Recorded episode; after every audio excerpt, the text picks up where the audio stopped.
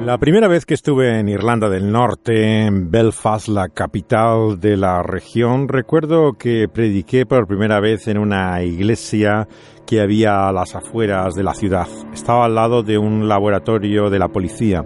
Era el año 1991. Un domingo por la mañana eh, estaba en esa iglesia que al día siguiente eh, veo en las noticias de la televisión que esa noche había volado por los aires. Era la época del terrorismo del IRA, del ejército republicano irlandés. Y a causa del laboratorio de la policía que había al lado, el edificio donde había estado predicando estaba totalmente derruido, hecho ruinas.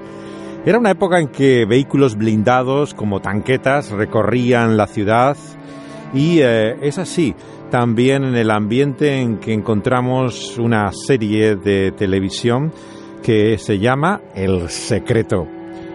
Lo singular de esta serie que he podido ver es que no solamente se desarrolla en esta época, sino también en el contexto de la Iglesia y de lo ocurrido también en una de ellas.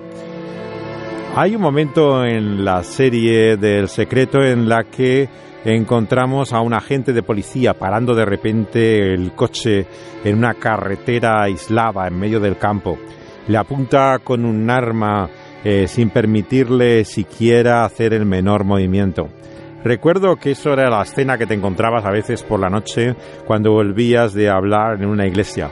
De repente se encendían las luces en medio de la carretera y aparecían soldados a los lados que no te permitían casi ni desviar la cara para mirarles a ellos. Había un tono amenazador, ese ambiente de sospecha característico mm, de el Ulster.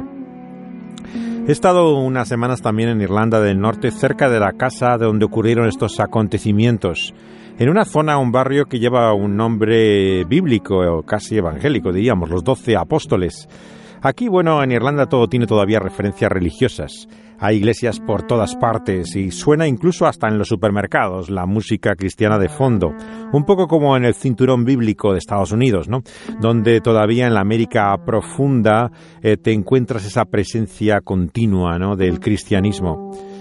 Aquellos que hemos tenido el privilegio o la desventaja, según se mire, de crecer en un medio evangélico, como es mi caso, hemos visto realmente de todo a lo largo de la vida, pero desde luego la historia que les voy a contar y que narra esta serie, que es un acontecimiento real, eh, sobrepasa sin duda mucho de lo que hayan conocido.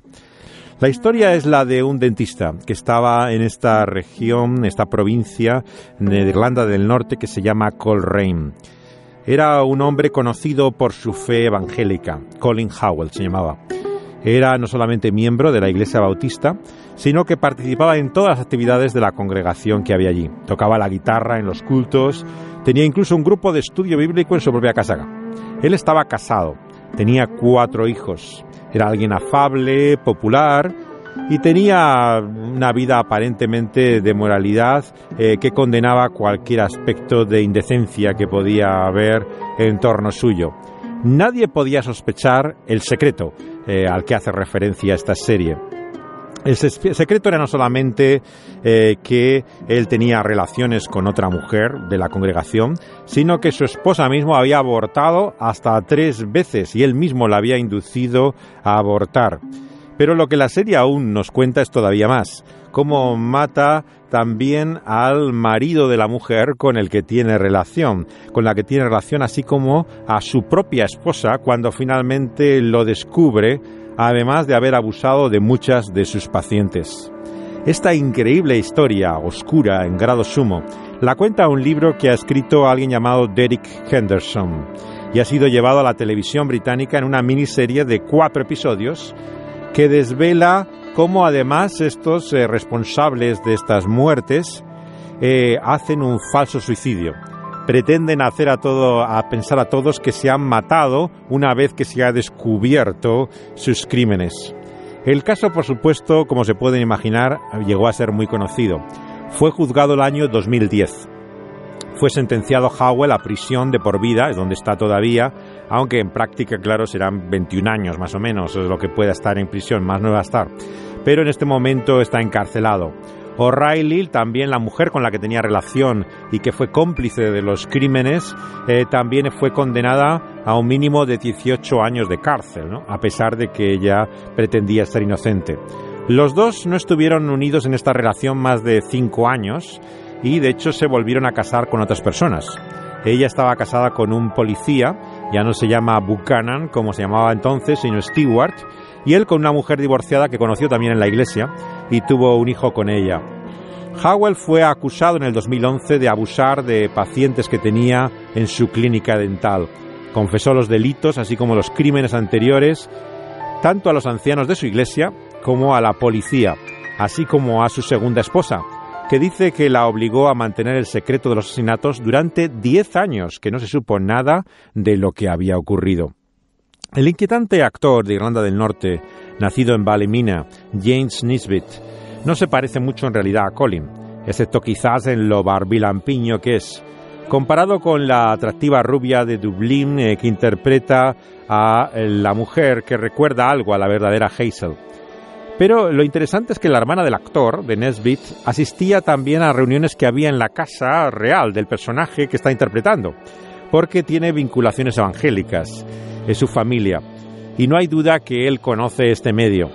La iglesia en la ficción realmente parece más renovada carismáticamente que en la realidad, que es una iglesia bastante conservadora eh, todavía hoy, la iglesia bautista de Coleraine.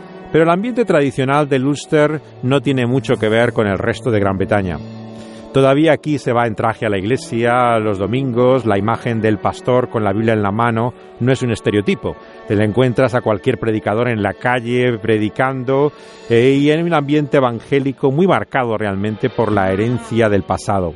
El lenguaje piadoso no nos haría pensar semejante oscuridad por detrás de todo. Engaños, asesinatos, abortos, adulterios.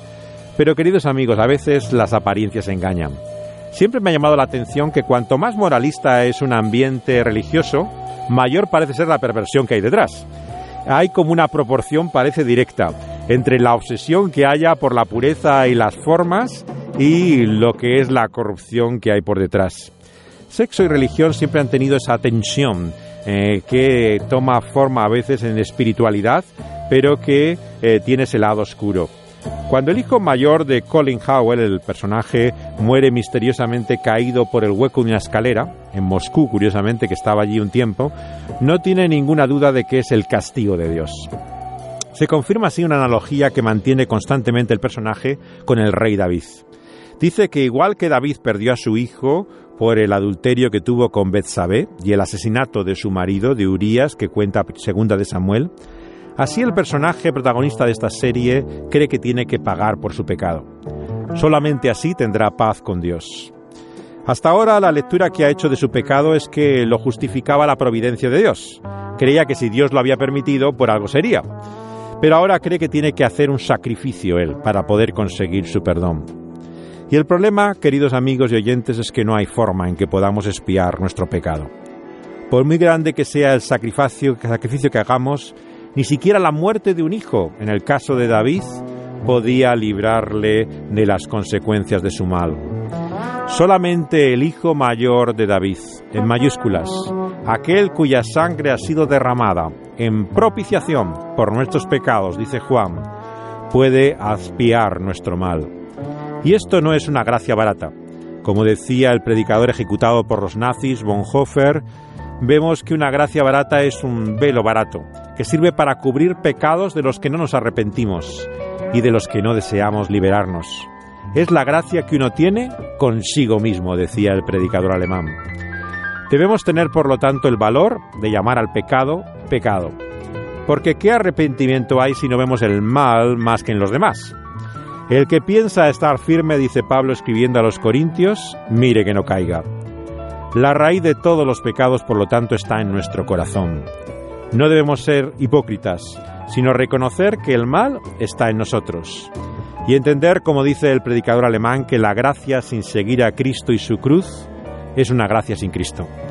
La gracia es cara porque le ha costado cara a Dios. Le ha costado, queridos amigos, la vida de su Hijo.